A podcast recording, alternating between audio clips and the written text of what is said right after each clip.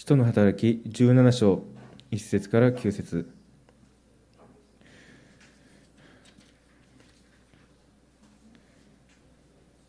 司会者が通して読ませていただきますので皆さんは目で追ってください。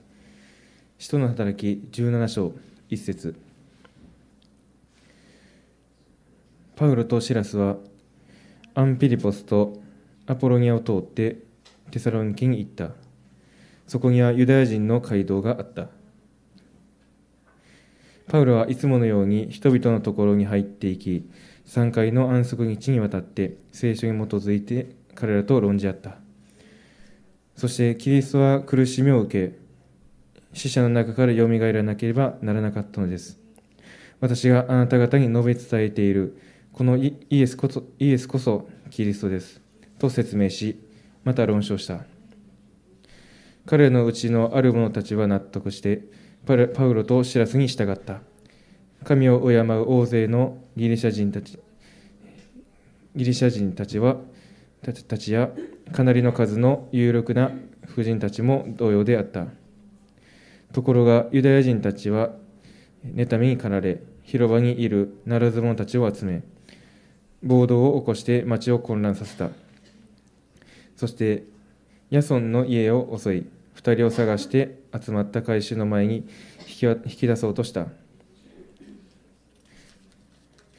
しかし2人が見つからなかったのでヤソンと兄弟たち何人かを町の役人たちのところに引いていき大声で言った。世界中を騒がせてきた者たちがここにも来ています。ヤソンが家に迎え入れたのです。彼らは皆イエスという別の王がいると言ってカエサルの消直に背く行いをしています。これを聞いた群衆と町の役人たちは動揺した。役人たちはヤソンと他の者たちから保証金を取った上で釈放した。テサロニケテサロニケ教会の誕生です。おはようございます。髪の毛にはあの何も塗らないで前に立ってみました。実はサラサラなんです。本当はパーマが良かったなと思ってるんですけどないものねだりです。サラサラヘアです。順番にあの使徒の働きを見てきたんですけど今日は17章になります。使徒の働きはルカの福音書を書いた医者のルカが書きました。ルカが一緒にいている時は私たちはっていう書き方を聖書してます。それはパウロと一緒にいたからです。で今日の一節では一番新しい訳はパウロとシラスとなっています。ルカはだから前回のメッセージのピリピに残ってパウロたちを見送った。でピリピから約160キロほど離れたマケドニアの首都テサロニケというところに到着しました。パウロはユダヤ教の街道に入ってメッセージしました。街道では旅をしている旧約聖書に詳しいラビその人がいたら語ってもらうっていうことがありました。お願いしますって言って。で3週間以上滞在しました。そこでパウロは今日の一つ目のポイント。聖書からイエスは救い主と伝えた。聖書からイエスは救い主と伝えた。2節と3節を読むとイエスがキリスト人を救う方であることをスリーポイントで伝えました。一つ目は街道で皆さんって旧約聖書には来るべきメシア。救い主は必ず苦しみを受けて死んでその死からよみがえらなければならないっていうことが書かれていますよね。二つ目は三節読むと論証したって書いています。並び立てるっていう意味とかまた開くっていう意味もあります。言葉で他人が開かれていく。復活されたイエス様は弟子たちにルカの福音書の24章27節でそれからイエスはモーセやすべての預言者たちから初めてご自分について聖書全体に書いてあることを彼らに解き明かされた。論証はここの解き明かされたと同じ言葉です。だからパウロは独特な伝え方ではなくてイエス・キリストがされたように話した。聖書に書かれていることが実現したこと。キリストは十字架で苦難を受けて死なれて3日目によみがえられたということを2つ目に伝えました。3つ目このイエスが救い主なんです。今も生きて働いておられるんです。っていうこのシンプルな話をしました。もしかしたらこのイザヤ書の53章もう詩篇の22とか16を読んだかもしれません53章アプリとか聖書を持っておられる方は開いて読んでください。彼は蔑まれ、人々からのけ者にされ、悲しみの人で病を知っていた。人が顔を背けるほど蔑まれ、私たちも彼を尊ばなかった。誠に彼は私たちの病を負い、私たちの痛みを担った。それなのに私たちは思った。神に罰せられ、打たれ苦しめられたのだとしかし彼は私たちの背きのために刺され私たちの咎のために砕かれたのだ彼への懲らしめが私たちに平安をもたらしその打ち傷のゆえに私たちは癒された私たちは皆羊のようにさまよいそれぞれ自分勝手な道に向かっていった。しかし主は私たちすべてのものの咎を彼に負わせた。この言葉は十字架に書かれたイエス・キリストのことです。パウロは皆さんご存知のあのダマスコに行く途中イエス様が出会ってくださって劇的に救われました。イエス様を信じたんです。自分の経験だけ言ってないんですいつも聖書からイエス・キリストはどんな方かっていうのを伝えています。証も大切ですが、それ以上に聖書の言葉はもっと大切です。その聖書の言葉をパウロから聞いた人の反応は4節彼らのうちのある者たちは納得して、パウロとシラスに従った。神を敬う大勢のギリシャ人たちや、かなりの数の有力な婦人たちも同様であった。預言者が言ってたことはイエス・キリストのことやったんやって。この方によって罪が許されるんか、儀式で許されるんとかちゃうんやって。イザヤ書の一章の18。さあ、来たれ、論じ合おう。主は言われる。たとえあなた方の罪が火のように赤くても、雪のように白くなる。たとえ紅のように赤くても、羊の毛のようになる。聖書からイエス・キリストのことを聞いたユダヤ人のユダヤ教徒の目は開かれました。大勢のギリシャ人が救われました。かなりの数の有力な婦人たちが納得して従ったんです。あ、そうか。婦人たちの旦那さんはテサロニケの地域で、まあ、ええ仕事をしている人たちやったんです。あ、ああの会社のあの人ですね、みたいな。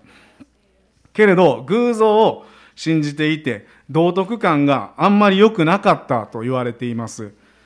だから婦人たちは街道に行ってわあこの人たち神様信じてる人たちみたいに私たちの家族もちゃんと生きていきたいなってこう集まっていたんですそんな女性たちがイエス様の話を聞いて「わこれや!」って「私救われるんこれや!」って救われたんです当時女性が数に数えられないそんな時代でした123女性おったら飛ばして4神様は男性も女性も一緒に救われたんです。神様は公正なお方です。大勢の人が救われてテサロニケ教会ができました。読みながらやっぱりパウロはすごいなって思いました。でも、第一テサロニケの一章の五節を読むと、パウロはこう言っています。約、この手紙は今日読んでる箇所から1年後ぐらいに書かれたものです。コリントで。第一テサロニケの一章の五節私たちの福音は言葉だけでなく力と精霊と強い確信を伴ってあなた方の間に届いたからです。あなた方のところで私たちがあなた方のためにどのように行動していたかはあなた方が知っている通りです。言葉だけでなく、力と精霊と強い確信を持って伝えられた。私たちの福音はあなた方の間に届いたからです。原文のまんま訳すと、私たちの福音があなた方の中に向かって起こったっていう意味です。あな私たちの福音があなた方の中に向かって起こった。二つ目のポイントは、福音があなた方の中に向かって起こった。神様によって福音が入っていた。聞いた人の中に向かっていった。ぐーって入っていったんです。パウロはそれを見て、御言葉の力と精霊の力に驚いてるんです。うわーって。もう一度読みます。私たちの福音は言葉だけでなく力と精霊と強い確信を伴ってあなた方の間に届いたからです。先週の日曜日は宝塚福音教会に招かれていきました。午前は礼拝メッセージ、午後はノンクリスチャンの人のための伝道集会でした。こういう教会です。ちょっとホープに似てますよね。川の前にある。でも建物はめっちゃ綺麗ですよ。はい次お願いします中はこんな感じです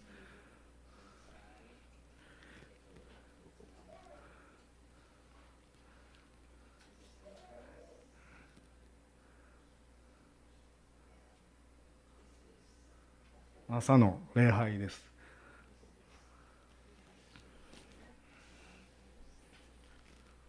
次。まあはいこんな感じで、まあ、この地域の人たちのためにあの伝道集会をするっていうので午後そんな時間だったんです。5000枚のチラシを前々から準備して配って祈ってここの先生は山下先生なんですけどもご夫婦とその息子さん夫婦で配ったそうです。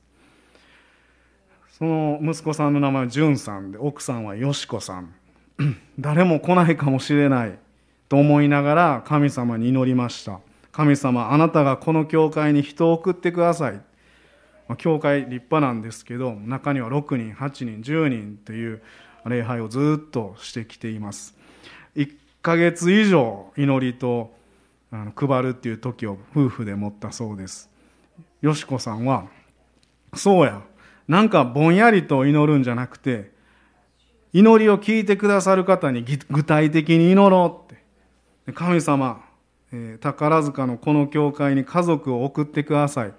あなたの知らない、あなたを知らないこの地域の子供さんを一緒に来て絵を描きたいですって。そして、日曜日の朝の礼拝が終わって、僕は午後準備あの玄関でしながらほんまに人来るんかなって思いながらこう準備してましたそしたら自転車でこっちに向かってくるお母さんと子供さん2人がキューって来て止まって「すいませんチラシを見てきました」うわ来たと思って祈ってたそのよしこさんたちはもうすごい嬉しそうでした。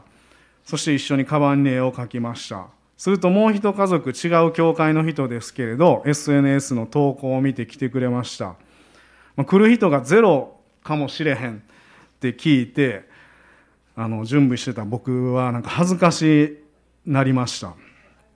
アートの時間が終わってから、えー、礼拝に戻ってメッセージの時間です。僕は何でイエス・キリストを信じたのか。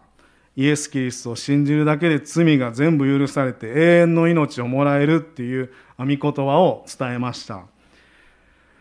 最後にこうメッセージの最後にこのイエス・キリストを信じて天国に行きたい人は手を挙げてくださいってあの聞きました。すると初めて教会に来た家族お母さんその娘さん2人が手を挙げました。そして特別にその家族のために祈りました。すごく嬉しかったです。第一コリントの一章の18節。十字架の言葉は滅びに至る人々には愚かであっても救いを受ける私たちには神の力です。神の力を目の前で見ることができました。福音がその家族一人一人に向かっていった。入っていった。神によって起こった出来事です。誰かの力ではないです。淳さんもよしこさんもそれを見て泣いておられました。人が救われる奇跡を見れるってすごく感謝なことです。このイエス・キリストにしか救いはないっていうこの確信が精霊様を通して伝わっていきます。テサロニケのさっきの読んだ御言葉で強い確信ってあります。この確信のことを有名なビリー・グラハムっていう牧師はこう言っていますなぜ神がおられる確信を持っているんですか？と聞かれたら私はこの話を思い出します。天気の良い風が強い日に、ある人が少年に、何してるん？って尋ねました。少年は、たこ揚げをしてるんだよ。で、ある人は、たこ揚げたこは見えないけど、なんでそんなはっきり言えるん少年は、いや、今見えないけど、雲の中に隠れてるんだよ。時々グイって引っ張られるのを感じるから、タコが本当にあそこにいるっていうのがわかるんだよ。神を誰かの言った言葉に置き換えないでください。神をご自分で見出してください。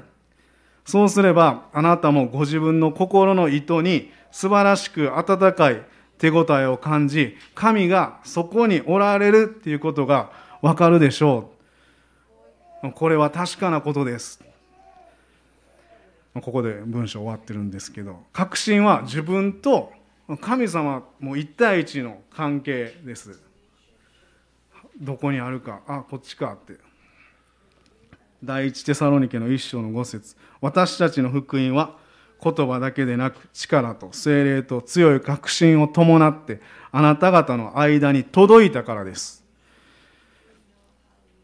ユダヤ人たちは救われた大勢のギリシャ人、いい仕事をしている旦那さんの奥さんたちが救われるのを見て、妬みに駆られました。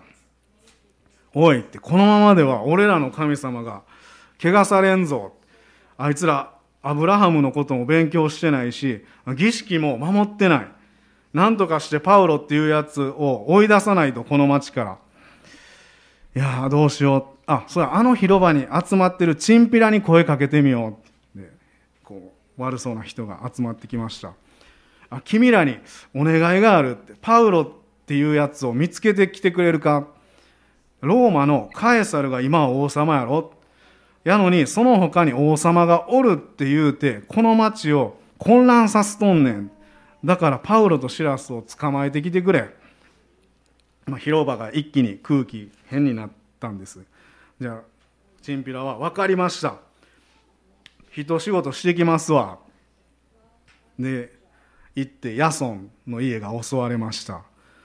ドアをコンコン叩いてきれいに開けないです。もう潰して家の中回らされてそれだけでは終わりませんでした。パウロとシラスがいないのでヤソンたちは無理やりこう連れて行かれるんです。チンピラに「おいこっち来い」って。でチンピラは広場に連れて行った。で大声で言うんです。世界中を騒がしてきた者たちがここに来てます。あのこのヤソンが家に迎え入れたせいですよ。ほんで聞いてください。イエスという別の王様がおるって言うてるんです。カエサルの言っていることに背いてますよね。パウロとシラスを政治的な犯罪を犯した者にこうしようと企んだんです。6節世界中を騒がせてきた者たちがここにも来ています。この訴えは本当にそう思って言っているのか分かりません。話を持ってよりひどい罰をお願いするために言ったのかもしれません。でも実際ピリピからここまで来たあの噂通ってきた道とかそれ聞いてたんです。とんでもない影響力のある奴らが来たと思っていたのは事実です。その二人は見つかりませんでした。前回ピリピでは鞭で撃たれてパウロとシラスは牢屋に入れられました。今回はパウロとシラスに近い人がチンビラに絡まれて連れ襲われて役人にお金を払うっていう危険に遭いました。このテサロニケの町は前のピリピとは違うところがあります。ピリピはローマの兵隊がいたりローマの法律法律がしっかりありました。テサロニケは自由都市で自分たちの町で自分たちのリーダーを選べるんです。あこの人にこの町をちゃんとしてもらおうって。だからローマの支配下にあるんですがピリピとは少し違う感じです。でもやっぱりローマの力皇帝のその権威には怯えています。群衆も役人も動揺するんです。このテサロニケでカエサル以外の王がいるとなってローマへの反逆罪とみなされたらうわ俺らも大変やで。テサロニケのリーダー俺らの市議会議員の評判悪なんでって。そうなる前にどうにかせな。国や町のリーダーを動かすほどの力が福音にはあります。信じていなかったとしても揺れ動かす力がある。一方、ヤソンの信じた、いやいや、ヤソンと信じた何人かはイエス様を信じますって信じたのに、あ、愛されてるんや、と分かったのに、すぐにこんなことになってしまったんです。なんでや？ですぐに試練が来ました。で、諦めないで、でも次はどうしたらいいのかっていうのを考えてるんです。みんなで祈ったと思います。そして、その夜すぐにパウロとシラスをベレアっていう地図を見たらわかるんですよ。ベレアに送り出しました。ヤソンはイエス様に信頼して行動しました。本当の王様。イエス・キリストは信頼できるお方です。こんなちっちゃい都市だけの王じゃなくて世界を治める王。絶対にもたれかかっても倒れることはない。ヨハネの福音書の14、26、27。しかし助け主、すなわち父が私の名によってお使わしになる精霊は、あなた方にすべてのことを教え、私があなた方に話したすべてのことを思い起こさせてくださいます。私はあなた方に平安を残します。私の平安を与えます。私は世が与えるのと同じようには与えません。あなた方は心を騒がせてはなりません。ひるんではなりません。イエス様が残してくださった平安が彼らのうちにあるんです。ということは私たちのうちにもあるんです。同じ人間です。イエス様を信じた結果、精霊によって与えられる心の状態が平安です。命を懸けて十字架にかかってくださったこと、今も共に生きておられるっていうことを受け取ったヤソンは動揺しなかったんです。命を懸けてくださった方に従った。パウロはテサロニケの教会のことをこう言っています。第一テサロニケの一章の八節主の言葉があなた方のところから出て、マケドニアとアカイアに響き渡っただけでなく、神に対するあなた方の信仰があらゆる場所に伝わっています。そのため私たちは何も言う必要がありません。もうこの地域に、ここら辺までこの町が影響を与えた。パウロは、俺が伝道したからとか、俺が苦労したからとかは言ってないんです。主の言葉があなた方のところから響き渡った。三つ目のポイントは、主の言葉が響き渡った。主の言葉が響き渡った。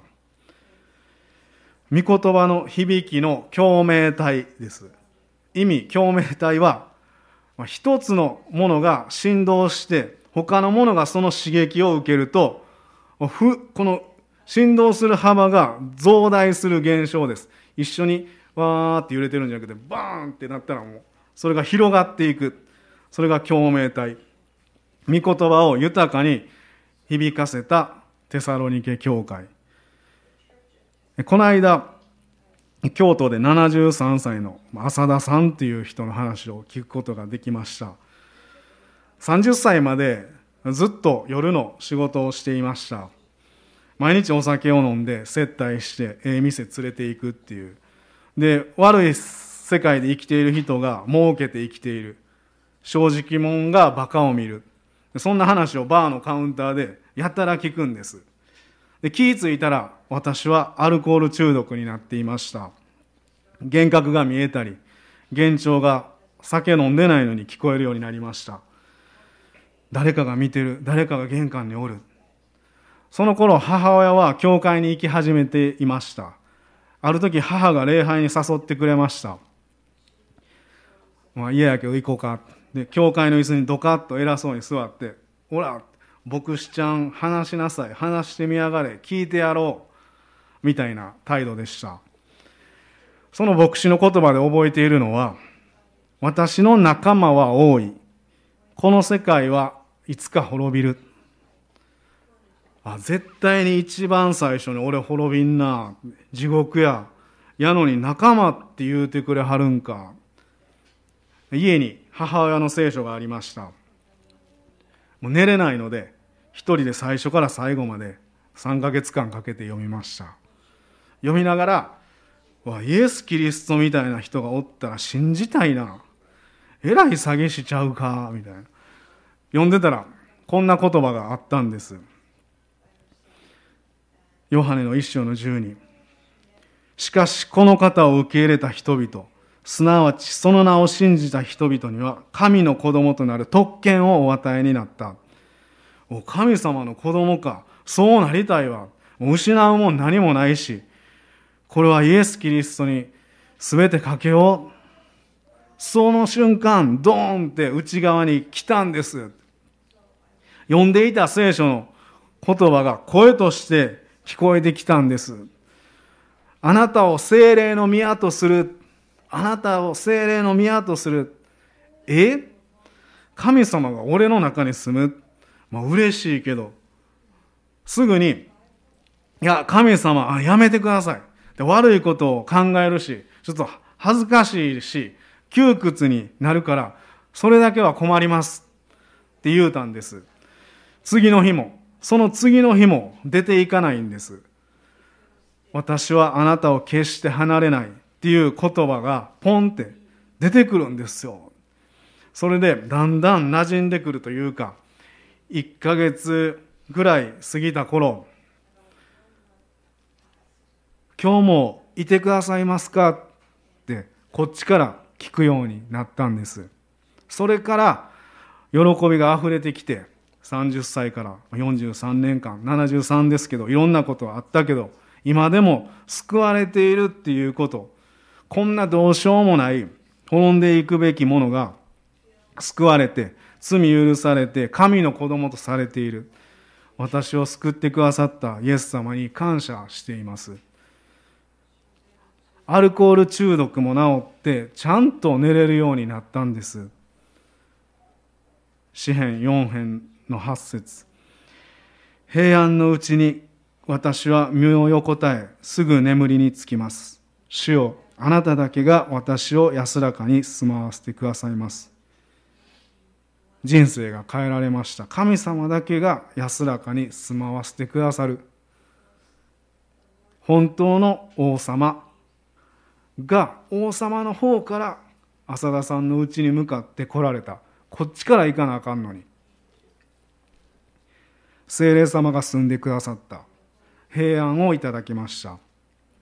動揺しそうな時もあなたを決して離れない。っイエス様からの御言葉の響きが伝わったんです。この神様に私たちも信頼しましょう。私たちのうちに向かって入ってこられた王様が永遠に一緒です。救い主が一緒です。それを受けて響いてそれがまた誰かの人生に向かってまた王様が入っていきます。そして私たちが祈っている家族やあの友達や近所の人も救われるんです。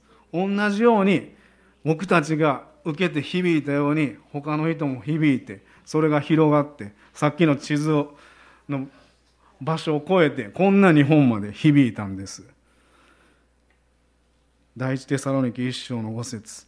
私たちの福音は言葉だけでなく力と精霊と強い確信を伴ってあなた方の間に届いたからです。福音が私たちの中に向かって起こった。主がこの人生に奇跡を起こして救ってくださいました。お祈りします。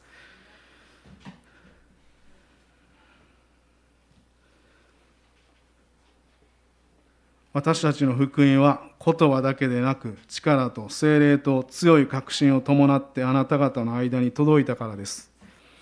天のお父様パウロとシラスが歩きながら響きながら他の人と関わってイエス様だけしかイエス様にしか救いはないと伝え続けてこんな日本にまで響いていることを不思議に思います。どうぞ私たちが祈っている人もあなたが心に入ってくださって一人一人の王となってその人たちが響いて嬉しくて他の人たちも響いていく人生と変えられていきますようにまず私たちが響いていることあなたに救われていることをしっかりと受け取って生きていくことができるように命を懸けてくださった方にパウロ、シラス、ヤソンその人たちが従っていったようにどうぞ平安を与えてくださって従っていけますように。絶対に離れることがない方が私たちのうちに住んでくださっていることを感謝します。動揺しそうな時悩みのある時苦しい時もどうぞうちにおられる精霊様が平安あれと教えてくださいますようにあなたに信頼します。イエス様のお名前によってお祈りします。アーメン。それぞれお祈りしましょう。